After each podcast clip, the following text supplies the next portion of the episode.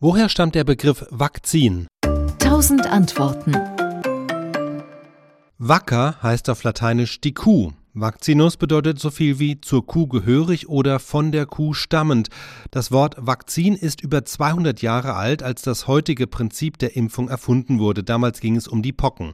Ende des 19. Jahrhunderts kamen nämlich britische Ärzte darauf, dass der Körper sich dann effektiv gegen Pocken wappnen lässt, wenn man ihm Kuhpockenviren verabreicht, die sich wiederum in der Kuhlymphe befanden.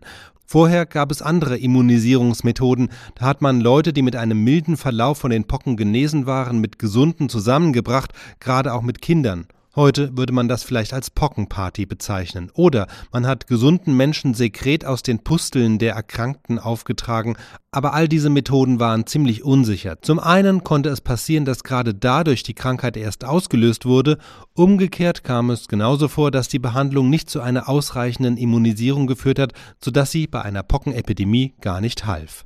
Die Impfung mit der Kuhpockenlymphe war verlässlicher, auch deshalb, weil das Kuhpockenvirus zwar den menschlichen Pocken ähnlich genug war, um eine Immunreaktion auszulösen, aber doch unterschiedlich genug, um die Infizierten nicht krank zu machen. Und weil der Impfstoff damals von Kühen stammte, nannte man das, wie gesagt, Wacker, die Kuh, Vakzination im Gegensatz zur Variolation, das war das Konfrontieren mit menschlichen Pockenviren. So entstand der Begriff Vakzin und wurde in der Folge übertragen auf alle Impfstoffe, die den Menschen verabreicht wurden, ob sie nun von Kühen stammen oder nicht, spielt dabei keine Rolle mehr. Die Idee mit den Kuhpocken löste damals aber teilweise auch Ängste aus. Die Gegner der Vakzination hatten die Sorge, dass durch das Verabreichen von Kuhpockenlymphe die Menschen Merkmale von Rindern bekommen könnten. Es gibt aus der Zeit schöne Karikaturen mit Abbildungen, bei denen den Impflingen Hörner wachsen und die geimpften Frauen plötzlich Kälber gebären. Das war, wie gesagt, Satire, aber es zeigt, die Angst vor Impfungen ist kein neues Phänomen.